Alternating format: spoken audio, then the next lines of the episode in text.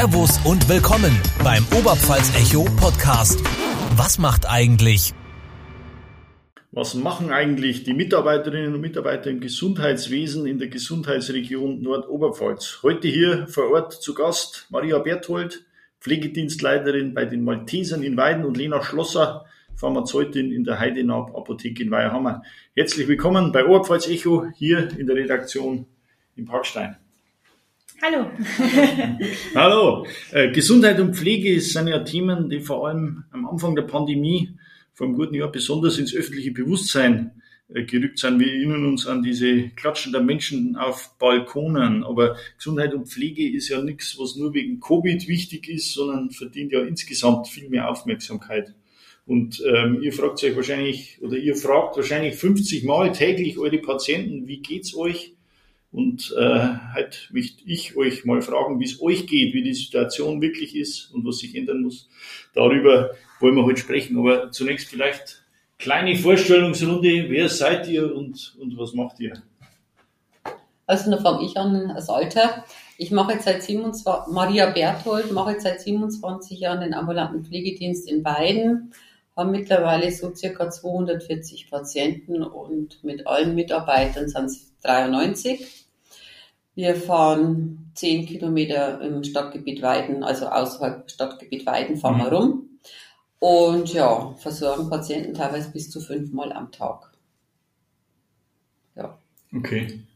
okay. Arbeitstag ist sehr lange, zwischen 8 und 14 Stunden teilweise.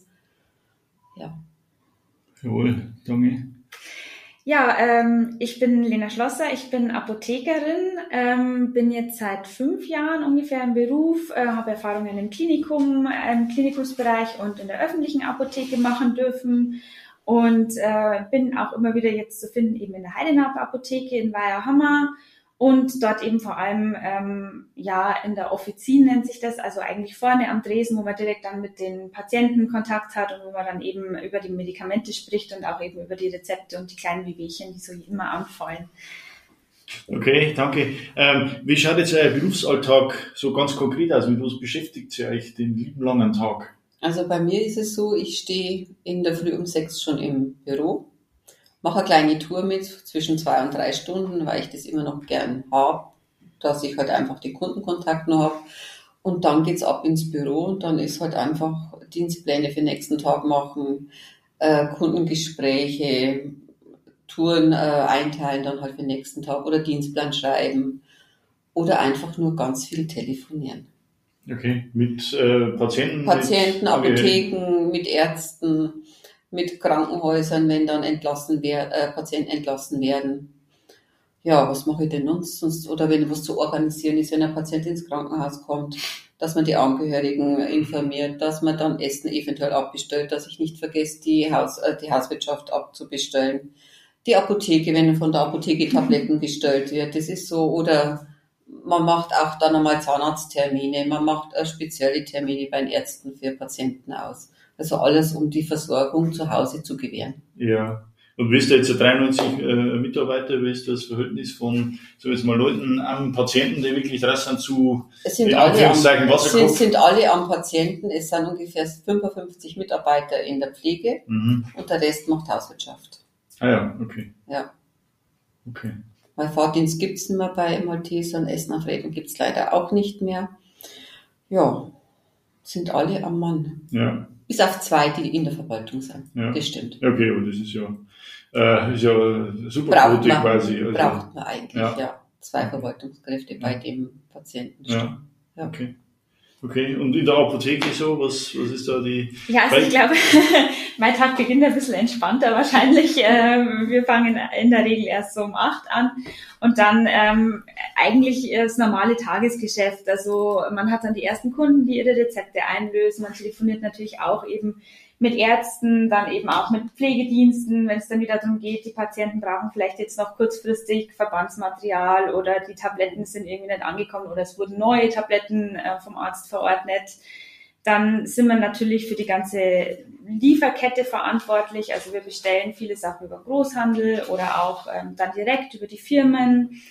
Und ähm, ja, wir stellen auch selbst Medikamente her, wie zum Beispiel verschiedene Salben oder Kapseln für Kleinkinder oder auch für ähm, Patienten, die einfach besondere Arzneiformen brauchen. Und der Großteil ist aber natürlich einfach das Kundengespräch, also der Patient, der zu uns in die Apotheke kommt und der seine Medikamente bei uns holen möchte. Das nimmt eigentlich den größten Teil des Tages ein.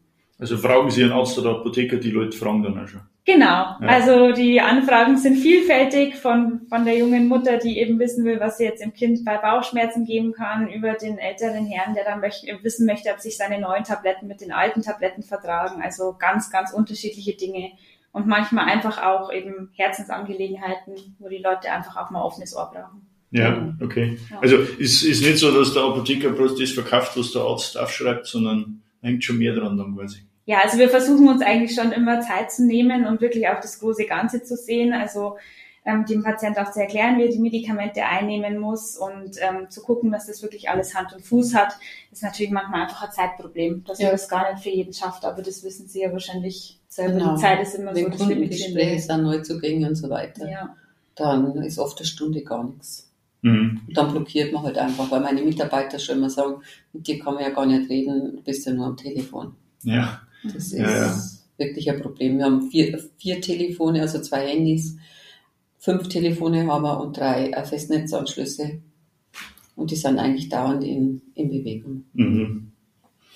Ist das dann, wenn man jetzt so ähm, ein Patient fragt, wie er sein Medikament verträgt, jetzt der Apotheker hat seine Meinung, mhm. äh, der Arzt hat seine irgendwie, dann gibt es ja noch Fachärzte und, und ihr, ja. funktioniert das so? Also wenn Sie das wir machen da, Wir machen schon eine Rückmeldung. Wenn jetzt zum Beispiel ein ja. Patient sagt, er hat überhaupt keinen Appetit mehr oder er bricht oder er sagt, er hat Magenschmerzen, dann müssen wir natürlich reagieren, wenn das eine Medikamentenumstellung ist. Oder manchmal kommen die Patienten halt auch mit sehr, sehr vielen Medikamenten aus dem Krankenhaus nach Hause. Dann denke ich mir persönlich schon oftmals, ob das denn alles so gesund ist, was da verordnet wird an Medikamenten. Und dass ein Patient dann keinen Appetit mehr hat, wenn er vielleicht in der Früh schon 14 Tabletten isst. Ja. Ja. Allein von der Menge her quasi. Allein schon. von der Menge her. Ja, Und wenn man die ganzen Nebenwirkungen dann noch lesen würde. Ja. ja. Äh, hat da jemand einen Überblick jetzt ganz konkret? Also jetzt gibt's ja, der, im Krankenhaus wird das geschrieben, der Facharzt verschreibt was, dann also, hat man von Haus aus schon, nimmt man 20 Jahre schon diese äh, irgendwelche... Ich, genau, ich sage immer, der Ende äh, entscheidet der Hausarzt. Der kriegt ja den Entlassbrief und dann fragen wir immer nach, bleibt es denn so bei den Medikamenten, die jetzt das Klinikum verordnet hat oder der spezielle Kuraufenthalt noch was zusätzlich angemeldet hat. Der Arzt gibt uns immer im Endeffekt der Hausarzt, der alles verordnet, die, den letzten Medikamentenplan. Okay. Und nach dem wird es auch gestellt. Ja. Ja. Und das, den hat er immer, der Hausarzt, oder ist das was? Wenn er es nicht hat, dann kriegt er es von uns. Äh, okay. Wenn wir mehr wissen wie er, dann ja. sagen wir, das Medikament hat er zum Beispiel vom Neurologen, das Medikament hat er vom Hausarzt und okay. zusätzlich bitte führen Sie das zusammen, dass man einfach merkt, dass keine Gegenwirkungen einfach ja. da sind. Okay. Also ich denke, in dem Fall sieht man auch wieder eigentlich ganz schön, ähm, wie die vielen Zahnräder ineinander greifen. Ja. Also da hat man ja jetzt eben die Kontrolle, dass der Pflegedienst da auch nochmal Auge ja. drauf hat. Problematisch wird es dann halt bei den Leuten, die jetzt noch vielleicht alleine leben, noch keinen Pflegedienst haben, aber vielleicht Probleme mit der Medikation haben, ja. weil sie eben verschiedene Ärzte hat, wo aber vielleicht keiner mehr drauf schaut. Und da, ähm, das ist immer so diese Übergangsfristform, wo es dann für die Patienten schwierig und anstrengend wird. Aber so hat man ja wenigstens eben jetzt äh, Wenn bei der Arzt Patienten halt merkt, der Patient nimmt seine Medikamente nicht mehr regelmäßig ein und es ist vielleicht eine ja. beginnende Demenz da, genau. dann kommt man halt meistens wie ins Spiel. Ja. ja. Mhm. Okay. Entweder durch die Angehörigen oder durch den Arzt, der uns dann anruft. Ja. Wir merken, derjenige nimmt seine Medikamente gar nicht mehr oder er nimmt es durcheinander oder er nimmt die Abendtabletten schon gleich früh mit. Okay. Dann ähm, Medikamentenplan und sowas ist da die Apotheke auch irgendwie involviert? Äh, habt ihr sowas, macht ihr sowas auch äh, zu, zu prüfen oder seid ihr da immer angewiesen auf Infos, die halt der Patient dann mitbringt? Oder also prinzipiell ist es so, dass den Medikamentenplan erstellt der Hausarzt genau. in der Regel. Der Facharzt könnte den ergänzen. Mhm. Ich weiß nicht, ob es jetzt in der Realität wirklich so oft gemacht so, wird. Ja ähm, okay, wir kriegen dann, wenn dann den vollständigen Medikationsplan und ähm, die einzige Möglichkeit, wie wir als Apotheke auch noch einen zusätzlichen Kontrollfaktor haben, ist, ähm, dass wir versuchen, Kundenkarten anzulegen für Patienten, die eben immer zu uns kommen. Damit haben wir natürlich Mhm. auch so eine gewisse Nachvollziehbarkeit. Was hat der Patient in der Vergangenheit gehabt? Ähm, ändert sich was? Und wir können halt das auch eher mal überprüfen und dann vielleicht auch feststellen, ah, da ist jetzt was schiefgelaufen. Genau. Okay, jawohl, verstehe. Ähm, was ist jetzt so die, die größte Schwierigkeit, mit der ihr zu kämpfen habt im Alltag? Personal zu finden, Fachkräftemangel, Personal, der einfach noch Pflegekräfte. Pflegekräfte, insgesamt examinierte Kräfte zu finden, ist ganz schwierig. Ähm, ich war heuer im August nach 27 Jahren das erste Mal äh, in der Lage oder musste äh, Aufnahmestopp von Patienten machen, weil wir kein Personal hatten. Fünf waren in Urlaub, fünf waren krank. Und die Patienten, die wir halt dann versorgen wollen, wollen wir auch gut versorgen. Und das Personal, das noch zur Verfügung stand, das war halt am Limit. Und bevor mir dann noch einer ausfällt, habe ich gesagt, gehabt, lieber beiß ich jetzt mal nach 27 Jahren in den sauren Apfel und mache konsequent Aufnahmestopp. Okay. Geht nichts mehr.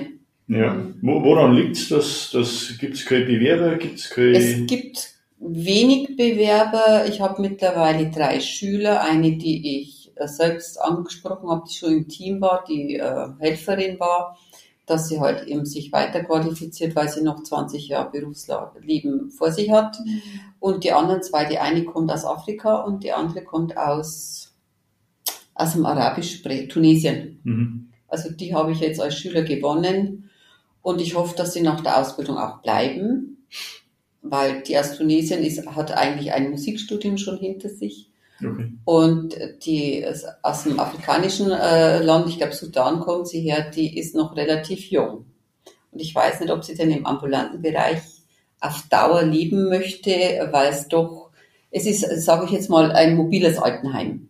Anstrengend. Mhm. Man muss fahren, man muss, man geht zum Patienten nach Hause, man ist nicht so wie im Krankenhaus, sage ich immer, da geht die Schwester rein, da ist sie der Chef, weil das ist halt das Krankenhaus und zu Hause ist halt der Patient. Ist sein Umfeld, da muss man halt einfach ganz anders Rücksicht nehmen, man muss, man betritt ein fremdes Gebiet, man äh, hat Mhm. den seine Gewohnheiten einfach zu respektieren. Man muss auf seine ganzen Lebenssituationen ganz anders Rücksicht nehmen, wie jetzt im Altenheim oder in einem Krankenhaus. Ja. Das macht es ganz speziell. Was ist die Schwierigkeit? Warum, warum bewirbt sich keiner? Erstens mal Wochenende. Man ist Freitagmittag um 12 nicht fertig. Ich, ich ähm, sag's vielleicht bloß, weil man kann das Nicken nicht sehen, aber Ja. Lena Schlosser nickt. Äh, Wochenende heftig. ist halt Feiertag, muss man arbeiten. Man kann den Patienten Freitagmittag nicht in die Schublade sperren und am Ja. Montag früh wieder rausholen. Das Mhm. geht nicht. Man muss auch eine 24-Stunden-Rufbereitschaft äh, sicherstellen, dass halt, wenn was wäre unter der Zeit, äh, dass die Patienten einen auch erreichen und sagen, mir ist schlecht oder es gibt ja Stoma-Patienten, manchmal hält dieser Stoma nicht richtig und dann wird halt die ganze Suppe rauslaufen und das will man ja eigentlich ja nicht. Da muss man irgendjemand haben, den man anrufen kann, zu sagen, ich brauche Hilfe, komm. Also im Prinzip die rund um die Uhr Bereitschaft. Oder? Ja, und dann einfach Ja. dieses Anstrengen, ich sage jetzt mal körperlich arbeiten, man ist psychisch angespannt, man kommt in Familien, wo vielleicht eine Mutter mit 40 Jahren an Krebs erkrankt ist und man weiß, die stirbt bald, sind noch kleine Kinder da oder wie wir es jetzt gehabt haben, eine junge Patientin, die nach einer OP zwei Schlaganfälle gehabt hat, sie kann sie und dann haben sie nach acht Tagen gemerkt, der Darm stirbt ab. Künstliches, äh, einen künstlichen Ausgang und die Frau kann halt einfach gar nichts mehr machen. Wenn man das dann sieht, ist vielleicht im gleichen Alter, wie man selber ist und ist total hilfsbedürftig. Ja. Ja. Äh, was, was kann man tun? Also Was man tun was, kann. was kann man tun, dass mehr junge Menschen vor allem wahrscheinlich den, den Beruf ergreifen? Einfach attraktiver machen. Bezahlung ist natürlich A und O. Es ist halt, wie gesagt, wenn man schaut, verschiedene Sparten äh, bekommen für, jetzt sage ich jetzt mal nicht weniger qualifizierte, aber weniger körperlich und psychisch angestrengte Arbeit wesentlich mehr. Ich habe es heute schon mal kurz erwähnt, äh, Mitarbeiter von der Automobilindustrie, der arbeitet 34 Stunden in der Woche, bekommt fast das Doppelte an Gehalt und geht halt, hat zwar Schichtarbeiten auch, aber er muss nicht mit den ein kranker Mensch ist ja anders. Er ist ja empfindsam, er ist oft gereizt. Also man hat ein ganz anderes Spektrum, das man abdecken muss. Mhm. Und ich denke, da scheuen viele Junge. Die wollen Montag in die Arbeit gehen, Freitag nach Hause, Wochenende Freizeit. Ja. Aber für das wird das jetzt Gehalt auch nichts helfen, weil am Wochenende muss er trotzdem arbeiten. Oder sie, wahrscheinlich sind es mehr Frauen, die ich Pflegedienst ja, ich habe drei Männer. Von 93. Ja, Okay, krass. ja. Einer ist jetzt hauptamtlich bei mir angestellt mit 30 Stunden und die anderen beiden arbeiten auf 450 Euro, weil die nebenbei noch in der Klinik arbeiten. Okay. Also quasi reines Frauen, Ja, äh, reiner ein Frauen. Frauenberuf. Ja, ja, und teilweise eben sehr viele Mütter, wo ich dann sage, mittlerweile, ich muss Arbeitszeiten anbieten, dass einfach familiengerechte Mütter wieder in die Arbeit gehen können. Also wenn die zu mir sagen, ich kann erst ab acht, dann sage ich, dann kommst du ab acht.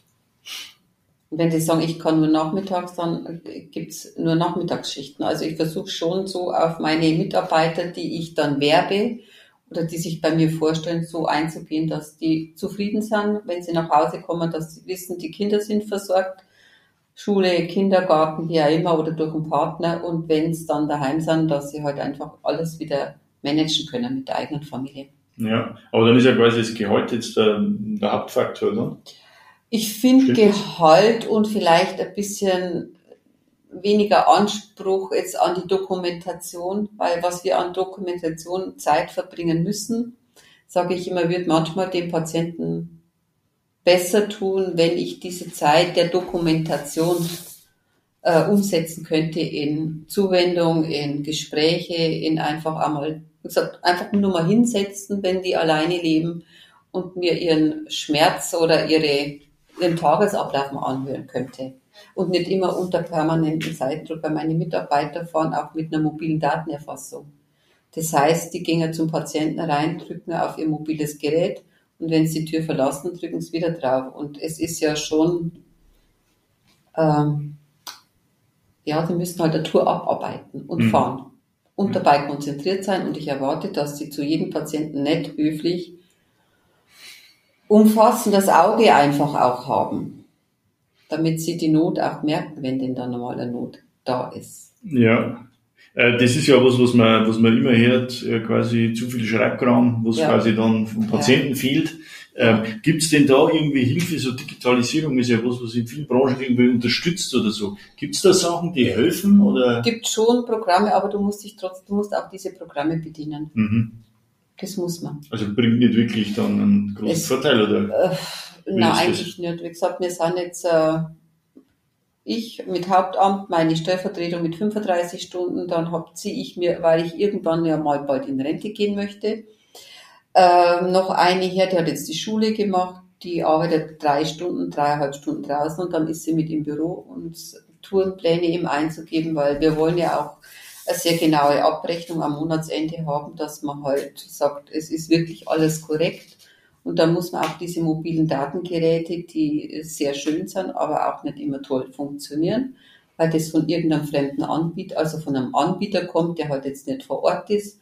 Und die Software ist auch nicht immer hundertprozentig. Wenn das WLAN nicht hundertprozentig funktioniert, dann gibt's ganz viele Anmeldefehler oder man kommt überhaupt nicht ins Programm rein. Also es, man kämpft da schon teilweise. Ja, gibt es denn da Aussicht, dass das irgendwie weniger wird oder besser oder einfacher? Weil bisher, so ist mein Eindruck, jedenfalls ist das ja immer mehr geworden. Wird immer mehr, ja.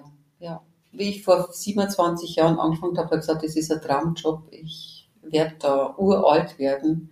Mittlerweile, ich gesagt, ich habe teilweise Monate gehabt, wo ich 260 Stunden gearbeitet habe. Soll nicht alles sein, weil man möchte auch, wenn man nach Hause geht, einfach noch ein bisschen Freizeit haben oder einfach auch mit was anderem sich Ja, beschäftigen absolut. wollen. Absolut. Ja. Ähm, wenn wir bei den Apotheken sind nochmal, was ist, was ist da so die, die, die größte Herausforderung und was kämpft ihr? Äh, Gibt es da Themen, Ähm, also spezielle Themen vielleicht? Ja, wir kämpfen natürlich auch. Also wir haben ähm, auch in einer gewissen Weise das Nachwuchsproblem, vielleicht in anderer Form. Ähm, bei uns ist es ja so, dass ähm, das Studium allein schon eine relativ große Selektion macht. Also nur wenige schaffen das Studium und kommen dann ähm, als fertige Apotheker eben auch auf den Markt. Und die möchten dann halt meistens in die großen Städte und dann vor allem nicht irgendwo auf äh, in irgendeiner Dorf, in irgendeiner Ja. kleine Apotheke mit so dem persönlichen Kundenstamm, wo man dann den Herrn XY und dem Herrn so und so einfach auch so ähm, Ja, ja. das persönliche Verhältnis noch angedeihen äh, lassen möchte, das ist eigentlich nimmer gewünscht. Und ich gehe mal davon aus, das ist ja in der Pflege auch ein Thema, oder? Das, ähm, dass man mehr in die Stadt will und nicht so gern Äh, Die jungen Schwestern heutzutage, ja, wenn sie nicht gebunden sind, gehen es eigentlich alle Ja. weg und wollen auch nicht in der Ambulanten noch arbeiten, Ja. weil sie sagen, sie wollen eigentlich mehr in der Chirurgie dann arbeiten, wo sich halt einfach noch was bewegt. Wie ambulant ist ja eigentlich mehr innere oder Altenheim, sage ich jetzt mal, zu Mhm. Hause. Da ist es halt so, da kriegst du den Patienten und wenn im besten Fall begleite ich ihn halt bis zum Sterben. Ja, ja, ja. verstehe. Und da verändert sich nichts, es wird ja immer eigentlich immer schlechter bei ihm.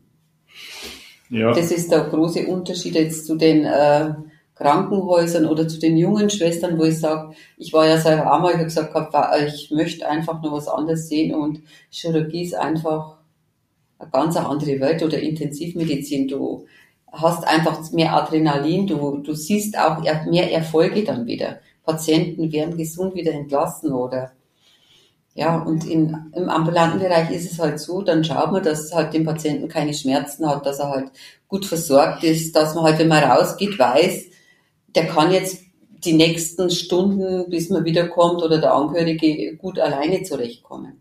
ja. Also man sieht schon auch dann einen Erfolg halt auf einer anderen Ja, Basis als Ja, und das Schöne, sage ich immer, am ambulanten Bereich ist, wenn äh, das Verhältnis zwischen Pflegekraft und Patienten stimmt, dann können die Pflegekräfte auch bei ihren Patienten die Touren rumwerfen. Also die können mit den Patienten schon auch machen, was sie wollen, weil die, die Patienten so einen Bezug zu den Pflegekräften aufbauen, Mhm. dass es halt fast ein Familienmitglied ist, wenn man es auch lange Zeit begleitet.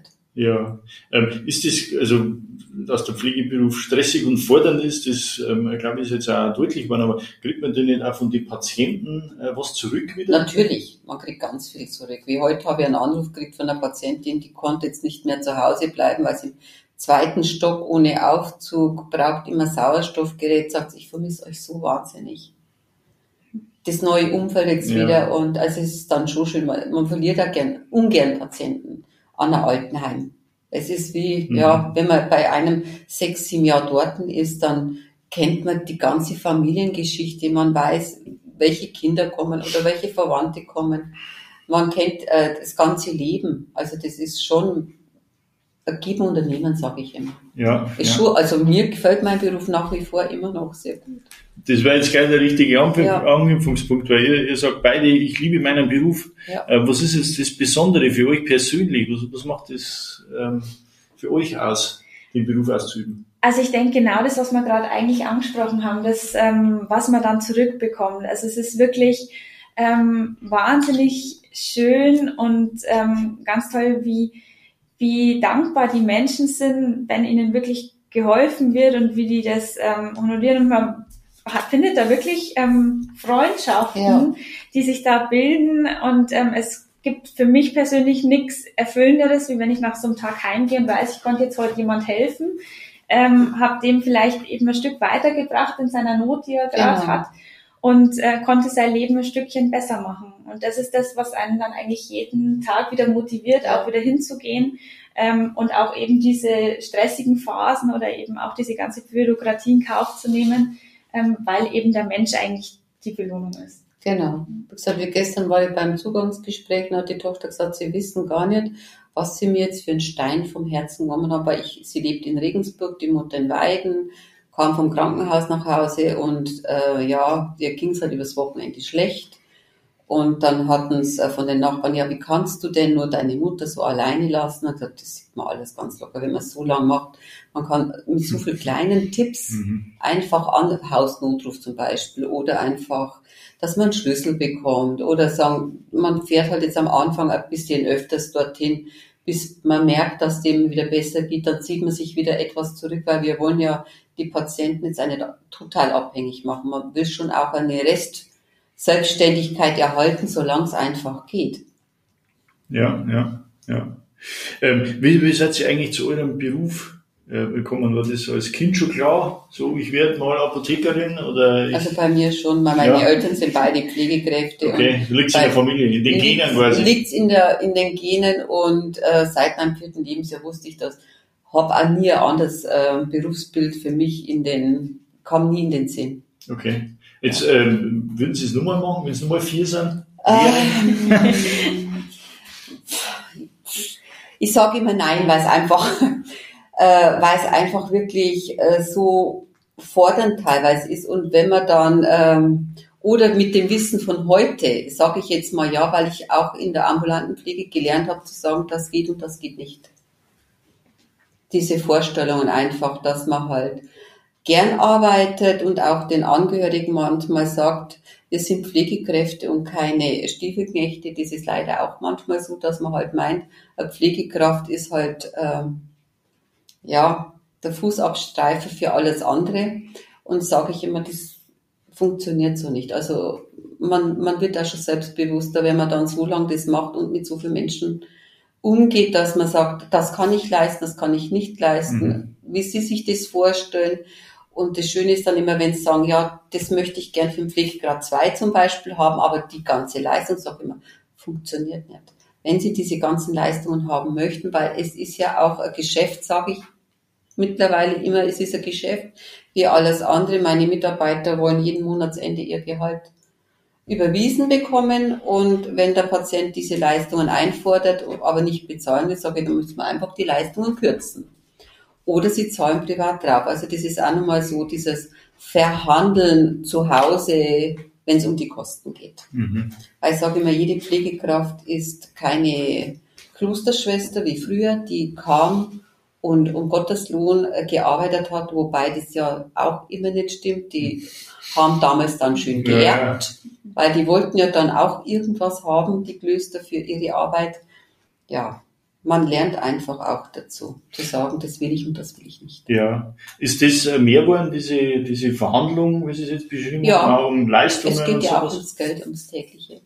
Weil wenn jetzt zum Beispiel, ich habe einen Patienten, da zahlen die, zahlt die Familie jeden Monat äh, zum Pflegegrad 5 nochmal zweieinhalb bis 3.000 Euro dazu. Aber wir sind bei dem Patienten fünfmal am Tag, der kann in seinem Rhythmus essen, der kann frühstücken, der kann Mittag, der kann Nachmittag und abends sind wir dann nochmal dort. Und wenn ich bei dem dort bin, dann versorge ich halt auch nur diesen einen Patienten. Und es klingelt keine Glocke, es läuft nichts nebenbei und da sind wir am Tag so zwischen vier und fünf Stunden bei dem dort. Okay. Und das kostet natürlich, ich sage jetzt mal 50 Euro ist der Stundensatz, den wir von der Kasse kriegen. Kann man sich's ausrechnen, was das dann kostet. Und Ja. sagen halt viele im Heim, wäre es billiger, sage ich schon, es ist billiger, aber den Patienten versorgen wir jetzt schon zehn Jahre, der hat noch nie einen Dekubitus von uns gehabt.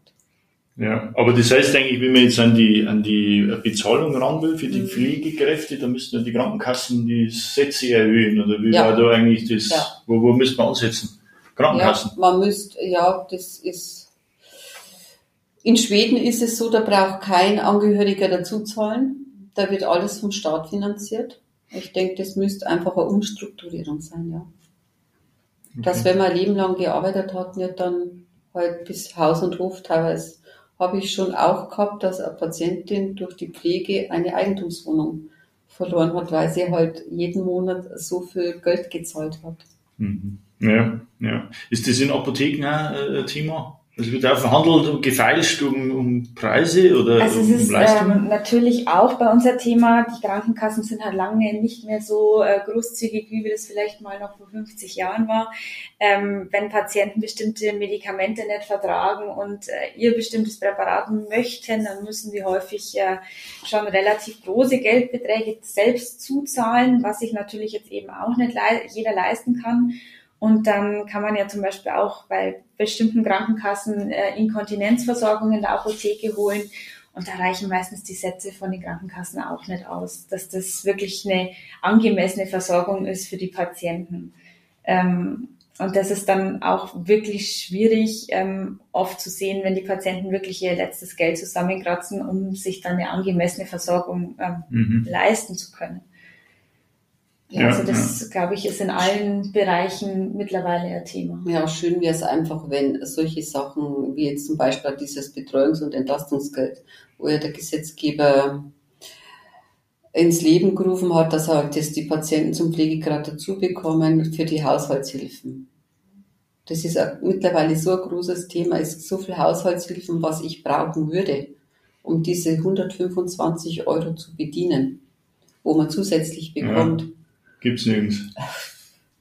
Ich weiß, in Weiden alle Pflegedienste sagen immer Warteliste, Warteliste, Warteliste. Ja. Und mittlerweile sage ich ja immer, wenn jemand Pflegegrad hat und diese, nur diese 125 Euro bedienen möchte, weil er halt vom Pflegegeld nichts weggeht, sage ich, wenn Sie selber pflegen können, dann müssen Sie auch bitte selber putzen, auch wenn der Gesetzgeber Ihnen diese 125 Euro jeden Monat zugesteht. Wir haben nichts. Und wenn ich jemand zum Putzen schicke, dann nur zu den Patienten, die ich in der Pflege habe. Ja. Weil es einfach nicht so viel Haushaltshilfen gibt.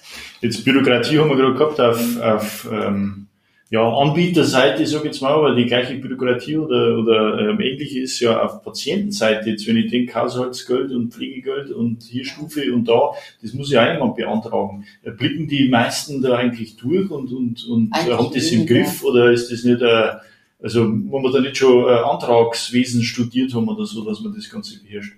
Also, viele Patienten kommen, also, ein Großteil der Patienten kommen äh, zu uns und wenn sie vom Krankenhaus kommen und die sehen, die Überleitungskräfte sehen, dass der Pflegebedarf da wird, dann können die einen Eilantrag stellen. Dann läuft es schon mal über die Klinik. Dann kommt irgendwann nach vier Wochen Nachbegutachtung und dann wird festgestellt, hat er den Pflegegrad sicher oder nicht oder hat einen höheren Pflegegrad. Ansonsten, wenn Anfragen sind, dann äh, beraten wir natürlich. Und wir haben ja auch den Blick, rentiert sich das, dass man einen Pflegeantrag stellt oder ja. nicht. Dann sagt man, Sie haben Chancen, machen Sie es auf alle Fälle. Und ja, teilweise machen, also wenn die Kinder versiert sind, dann machen es die Kinder oftmals. Ja, aber also, Sie haben schon so eine Art Lotsenfunktion dann, zu sagen, ja. das würde ich empfehlen und das ja. andere eh ja. lass gleich bleiben. Wenn ich ein guter Pflegedienst bin, sage ich immer, dann kann ich einfach sehr gut beraten und schauen wir das Umfeld an. Okay. Und man kommt ja auch durch Pflegegespräche, wenn schon jemand Pflegestufe hat, kommt man ja auch in sehr viele Haushalte. Man, wie gesagt, jeder Patient, der eine Pflegestufe hat, muss ja wenigstens alle halbes Jahr oder bei vier und fünf alle Vierteljahr einen Pflegeberatungsbesuch von einem Pflegedienst haben. Ja, okay. Ähm, jetzt haben wir eingangs schon gesagt, diese klatschenden Menschen am Balkon, die für die Pflegekräfte irgendwie, das war so symbolisch, ja, äh, wahrscheinlich auch nicht für mehr. War schön? Ja. Hat sich, für die Leute, die geklappt ja. haben, war es wahrscheinlich schön, weil sie gedacht haben, sie tun was Gutes. Okay. Ähm, hat sich denn irgendwas verändert jetzt seitdem äh, an, an eurer Arbeit? Also ich denke jetzt nicht, dass man Masken aufsetzt vielleicht, sondern eher so langfristige, größere Änderungen. Nee. Ist da irgendwas? Nee. Nee, gar nichts? Also es ähm, hat ja da so die Hoffnungen gehabt, dass vielleicht jetzt das äh, Corona-Thema so ein bisschen der Treiber ist, um das gesamte Gesundheitssystem mal wieder ein bisschen zu überdenken und da einfach ähm, mal wieder anzupacken. Aber schlussendlich hat sich so gut wie nichts getan bisher. Ja, und ich habe jetzt gerade vorhin kam ja von der Physio hier aus Parkstein äh, und da war der Spahn, war so ein schöner Zeitungsausschnitt vom Spahn an der Wand gehängt, dann hat er die Aussage getätigt, wenn jede Pflegekraft nur drei bis vier Stunden täglich mehr arbeiten würde, dann haben wir gedacht, der Gute sollte mal mitfahren und arbeiten, dann würde er wissen, dass äh, Pflegekräfte im Schnitt 50 bis 100 Überstunden haben und im Krankenhaus sind es teilweise noch mehr. Und ich weiß zu meinen Beginnzeiten, ich hatte 400 Überstunden, äh, weil ich das Ganze äh, halbtags zuerst gemacht habe. Dann denke ich mir, die sitzen ganz weit weg von der Realität, die wissen nichts. Und dann das Schlimmste, was ich noch finde, sind die Pflegekräfte einfach selber, weil sie nicht den Mut haben, einfach mal zu demonstrieren, so wie es in Frankreich überall England ist, dass die mal aufstehen und sagen, ich möchte. Egal, ob jetzt, wie gesagt, die Versorgung vom Patienten auf Intensiv ist gut. Ich sage immer, man kann bestimmt mit Angehörigen mal reden, die nächsten 14 Tage nehmen Sie bitte Urlaub, versorgen Sie Ihre Patienten mal selber oder Ihre Angehörigen. Und die Pflegekräfte stehen einfach mal auf und sagen, wir wollen. Ansonsten geht nichts mehr weiter. Ja. Aber Pflegekraft ist so gestrickt, ja. ich kann nicht. Ich muss meine Patienten ja. versorgen. Ich kann das nicht machen, weil dann habe ich ein schlechtes Gewissen. Sie nehmen mir jetzt eine Frage vorweg, weil äh, genau das Thema, ich habe also den Eindruck, so Pfleger, Krankenschwestern und so, die sind auf ganz liebe, nette Menschen, sehr Die viel Empathie für den Patienten. Ähm, und äh, die Frage war gewesen, lassen Sie die nicht da leicht irgendwie ausnutzen, indem man halt dann Die sagt, lassen, du ja. musst jetzt Überstunden und Urlaub Ja. ist gestrichen und Ja. wir müssen den Dienstplan ändern und alles, was da so dranhängt und so. Also, äh, Ja. ja, da das quasi ja, das ist schon vorweggenommen. Ich sage immer, ihr seid alle blöd, ihr kämpft nicht für euer Recht. Wir sind Arbeit, äh, ein arbeitendes Volk, das einfach vor die Hunde geht. Und ich sage in fünf Jahren oder wenn ich mal äh, jetzt, ja, in drei Jahren möchte ich in Rente gehen, wenn ich vielleicht mal 70, 75 bin, ich weiß nicht, ob dann noch jemand da ist, der pflegt. Als wenn die ganzen ausländischen 24-Stunden-Kräfte, wenn das real bezahlt werden soll. Das kann sich kein Mensch leisten. Was sind 24 Stunden Kräfte? Die polnischen, tschechischen, rumänischen, keine Ahnung, wo es vom Ostblock halt herkommen. Die kriegen ja teilweise, also ich weiß, dass die 24-Stunden-Anbieter so zwischen 3.500 und 3.800 Euro im Monat verlangen. Für 24 Stunden. Davon kriegen diese Pflegekräfte maximal 1.500 Euro. Für 24 Stunden pro Tag, für sechs Wochen. Mhm. Ich sage immer, das sind unsere modernen Sklaven. Für die Familien ist es schön, weil dann sind sie aus der Verantwortung draußen. Es geht halt oft für demenziell Erkrankte. Heimplätze gibt's nicht so viele mittlerweile. Es gibt auch nicht diese Pflegekräfte, die man demenziell Erkrankten gut versorgen kann, weil einfach die brauchen ein anderes Angebot, nicht eine geschlossene Abteilung, wo es eingesperrt sind. Die brauchen einfach, wie es in Holland ist, wie es in Schweden teilweise ist, die brauchen wirklich Anlagen, wo sie auch sich frei bewegen können, wo es einfach ihren Rhythmus selber schlafen dürfen, wenn jetzt müde sind, dass sie sich, egal wo sie jetzt gerade sind, sich hinlegen dürfen und nicht durch eine Pflegekraft vielleicht ins Bett gezwungen werden oder dann wieder mit Medikamenten ruhig gestellt werden. Da ist ganz viel im Argen. Und wenn ich irgendwas zu sagen, ich würde auch manchmal mit diesem Spahn gern diskutieren, weil die haben alle keine Ahnung. Wirklich keine Ahnung, was man im Gesundheitssystem eigentlich machen könnte, dass es auch glückliche Pflegekräfte gibt. Wenn man denen die Zeit geben würde, dass sie sich um die Patienten so kümmern könnten, wie man sich es eigentlich erwartet. Da sage ich immer, da wird der Flughafen äh, in Berlin für Millionen äh, verbaut Milliarden, ja. oder Milliarden. Da werden irgendwelche äh, Honorare gezahlt für irgendwelche Berater, die eigentlich nichts bringen. Also es wird so viel Geld in Deutschland verschwendet. Und da, wo es nötig gebraucht werden würde, um die Alten zu pflegen, ist nichts da. ja. Die ja immer mehr werden. Werden ja immer mehr Ich alte. bin ja schon über 60. Ja, ja, ja, ja okay. ja. Ähm, hat sich denn jetzt, haben Sie gesagt, durch, durch Covid hat sich quasi nichts verändert? Das war so ein Für kurzes. Aufflackern und äh, dann ist vorbei. An der Wertschätzung irgendwie merkt man das, dass eine größere Wertschätzung da ist, vielleicht auch in der Öffentlichkeit Es- oder im, im konkreten Patientenkontakt oder, oder Kundenkontakt? Was ist beim Arzt Patient da, oder? oder Kunde? Bei uns ist es eigentlich generell so, dadurch, dass wir eigentlich eine Landapotheke sind und einen relativ festen Kundenstamm haben, ist die Wertschätzung schon relativ groß. Man hat eigentlich ein festes ähm, Patientenklientel, die immer wieder kommen, mit denen man eigentlich persönlich viel ins Gespräch kommt. Und da ist die Wertschätzung schon da. Von außen, also vom Großen Ganzen, wenn man jetzt so eben an äh, politische Ebene denkt oder auch eben so vielleicht gesamtgesellschaftlich in Deutschland, glaube ich, hat sich die Wertschätzung da nicht groß verändert. Ich sage immer, man hat ja vielleicht kein Abitur. Und es ist wirklich mittlerweile so in Deutschland, wenn du kein Abitur, kein Studium nicht hast, dann zählst du nichts. Und ich denke, wenn dieses Grunddenken, jeder muss studieren, jeder soll einen, einen akademischen Grad, äh, es sterben einfach, man merkt es ja jetzt schon, wenn, wenn man Handwerker braucht, Ja, ja. wartest du sehr lange. Ja, ja, es wird, ähm, oder wenn es nicht eh schon ist, es wird jeder Handwerksgesell vom Gehalt und vom Arbeitsumfeld wahrscheinlich die Hälfte, Hälfte Studierenden in die Tasche stecken, weil es Ja. einfach die Nachfrage ganz andere ist Ja. als nach dem Und ich, und ich denke, diese Wertschätzung, die man einfach nicht mehr erfährt, wenn man jetzt nicht diesen Stand sich aneignet. Deswegen ist man ja nicht doof, sage ich immer. Und wie gesagt, Pflege gibt ja den Ausspruch, pflegen kann jeder. Weil viele verbinden ja mit Pflegen nur den Po auswischen. Also Kann, kann das jeder? Nee. Kann nicht jeder. Und ich denke mal, es ist ja wichtig, wie gesagt, Ausscheidungen sind ja auch wichtig, dass man die, wenn man die sieht, es hat ja immer eine Bedeutung.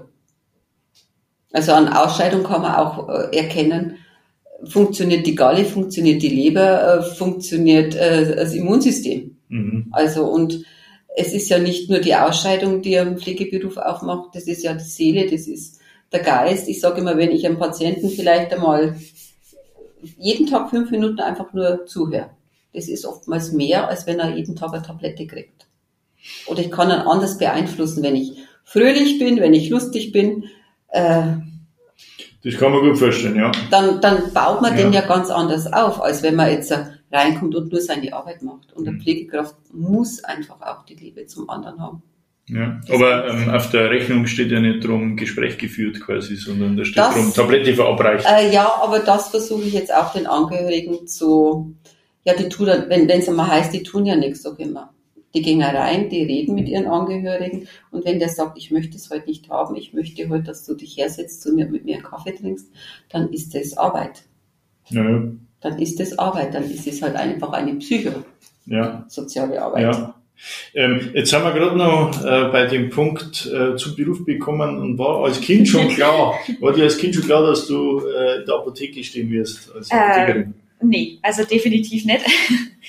Also ich glaube, das Helfersyndrom, das, das hat man schon äh, von Anfang an. Also bei mir waren es halt äh, früher dann immer so die, die Mitschüler oder die Mitkindergartenkinder, die davon profitiert haben, aber erstmal wollte ich eigentlich Tierarzt werden, ganz klar. Tiere standen bei mir ganz hoch auf der Liste und irgendwann ähm, war dann mal so der Moment, wo ich mir gedacht habe, Mensch, eigentlich wäre es doch toll, was mit Menschen zu machen und Medizin, da muss ich ganz ehrlich sagen, da bin ich, glaube ich, einfach nicht, ähm, ja, psychisch gefestigt genug, Menschen zu verlieren und das wirklich so miterleben, jetzt zum Beispiel an der Pflege, das mhm. oft passiert, da muss ich sagen, dass ähm, stelle ich mir wahnsinnig schwierig vor und ich glaube, ich würde das auch immer mit nach Hause nehmen. Und dann war für mich eben so der Weg, wie kann ich sonst ähm, helfen, Gutes tun im Gesundheitsbereich? Dann bin ich in die Apotheke gegangen. Okay. Also ganz dumme Frage von mir, gibt es eigentlich Apotheken für Tiermedizin? Also wenn ich jetzt einen kranken Hund habe und brauche irgendwas, wo, wo kriege ich denn das? Beim Tierarzt. Genau, also das läuft in Deutschland, hat, okay. ähm, hat der Tierarzt so ein Distributionsrecht, also der darf selbst die mhm. Medikamente verkaufen und in Einzelfällen, wenn es der Tierarzt nicht vorrätig hat, kann er auch ähm, Rezepte schreiben, wenn zum Beispiel manche Tiere besondere Arzneimittel kriegen, also auch Menschen Arzneimittel äh, für besondere Erkrankungen. Dann kriegen wir das auch bei uns. Genau. Zuckererkrankung. Okay. Also es kann schon mal sein, dass dann jemand okay. kommt und ein Rezept für Asthma-Spray für seinen ja. Hund mitbringt. Okay, ja, ja, äh, wieder, wieder was gelernt. Ja. Super, super. Ähm, jetzt äh, in zehn Jahren, was, was, was, was wird anders sein in zehn Jahren im Bereich der Pflege, im Bereich der Apotheken exemplarisch für die zwei Branchen? Also ähm, wird sich was verbessern, wird sich was verändern? Das hoffe ich doch. Anders? Also ich hoffe doch, dass man ähm, jetzt mal anfängt, das Gesundheitssystem zu überdenken, weil ich denke, da wo wir momentan stehen, da steckt man in der Sackgasse. Also ich denke, wenn, dann müssen wir das wirklich mal ähm, generell vom Grund auf sich überdenken, eben wie soll Arbeit wie jetzt auch in der Pflege bezahlt werden? Ähm, wie können wir das schaffen, dass wir wirklich ähm, wieder Zeit haben für die Patienten? Wie ich kann denke, man das Online-Apotheken machen auch viel. Oder? Wir haben natürlich in der Apotheke speziell das Problem Online-Apotheken, die ja vor allem aus dem Ausland mhm. heraus das vertreiben, ähm, die halt einfach Medikamente liefern, die anderen Gesetzen unterliegen, was vielen Leuten einfach nicht klar ist. Wir haben in Deutschland ganz andere ähm, Arzneimittelgesetze und da die im Ausland sitzen, können die zu ganz anderen Preisen vertreiben, wie wir das Und die können. haben halt einfach diese Personalkosten nicht. Das ist das Nächste. Da haben wir natürlich dann so ein äh, Amazon, der jetzt auch in äh, das Apothekenwesen mit einsteigen möchte und Medikamente vertreiben will. Der hat natürlich keine Apotheker da sitzen. Ja. Ähm, die dann beraten oder die und dann eben auch. Das ist das Problem ähm, schlechthin im ja. Dienstleistungsgewerbe. Viele Junge holen sich die Informationen vor Ort. Ja. Und dann ging es über die Online-Apotheken. Oder wer immer. Ich denke, in der Pflege sollen ja angeblich Roboter irgendwann mal kommen. Schauen wir mal. Fürchterliche Vorstellung. Ja, ganz fürchterlich, weil man denkt, also, äh, ich weiß nicht was, der, der bringt vielleicht einmal ein Getränk zu irgendjemand, aber der kann, kann schon mal das Getränk, nee, nee, der kann das Getränk auch nicht anreichen, kann mhm. er mir vorstellen. Weiß nicht was, es, ich befürchte Schlimmeres einfach. Okay, also wenn man jetzt äh, ein zweiter Teil in zehn Jahren, wo, wo, wie ist die Also, ich denke mal, wenn- Roboter pflegen Menschen? Äh, weiß ich nicht. Ich denke mal, entweder vielleicht, Wer sonst? Also, weiß ich nicht, Wenn es keinen Nachwuchs gibt oder Weiß wenig, ich- zu wenig Nachwuchs jedenfalls. das macht. Wie gesagt, ich hatte eine Patientin, die dann eine 24-Stunden-Kraft auch äh, sich dann organisiert hat, weil sie MS hat und einfach auch wirklich zu sehr vielen Verrichtungen des täglichen Lebens Kraft gebraucht hat. Wir hätten so um die 10.000 Euro im Monat dann verlangt. Und dann wäre sie halt auch stundenweise allein gewesen. Aber die sagt, es ist so schrecklich, wenn du Hilfe brauchst und du findest niemand. Und du kannst nicht mal mehr alleine auf die Toilette gehen. Da sind wir wieder beim, bei den Ausscheidungen. Und du musst dann, wenn die Kinder sich nicht kurzfristig freinehmen können, da überlegst du dir wirklich, ob du dir das Leben, ein Lebensende setzt. Hatte ich gestern ein Gespräch mit einer Frau, die sucht einen Pflegedienst, die ist so allergisch auf Duftmittel und Duftstoffe, dass sie jedes Mal äh, mit Erstickungstod kämpft, hat zwei äh, Luftreiniger zu Hause, hat Sauerstoff daheim. Sie würde Pflegekraft suchen, die sich nur mit Wasser wäscht, die Kleidung ohne Waschmittel, ohne Mhm. Lenor, also die darf eigentlich nur mit Wasser behandelt sein. Schwierig wahrscheinlich. Geht gar nicht. Unmöglich. Unmöglich. Ja. Und sie hat sich Ja. jetzt schon angemeldet in Berlin, dass sie halt irgendwann in drei Monaten möchte sie ihr Leben beenden, aber sie muss diese drei Monate überbrücken. Hm. Krass. Ja. Ähm, wenn, wenn jetzt jeder von euch genau einen Wunsch frei hätte äh, und ihr was ändern könntet, was, wäre das? Ich würde mich in die, ins Ministerium setzen wollen und mit den Leuten einfach, Gesundheitsministerin. ja, einfach Wir- sagen, was ist wichtig, was braucht, braucht man wirklich, was braucht man nicht.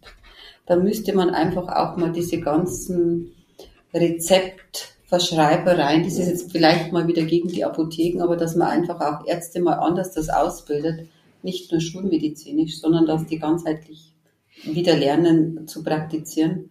Und dass man einfach an Menschen, wenn man sieht, da geht's dem Ende entgegen, dass man den würdig begleiten kann, ohne die Schulmedizin. Wie gesagt, wir haben Patienten, die einen Herzstillstand haben, dann wird er nach vielleicht fünf Minuten reanimiert oder nach einer zehn Minuten und dann kommt er wieder her und dann ist er Mhm. acht Monate, zehn Monate auf der Intensivstation, kostet er Schweinegeld und dann stirbt er trotzdem. Ja.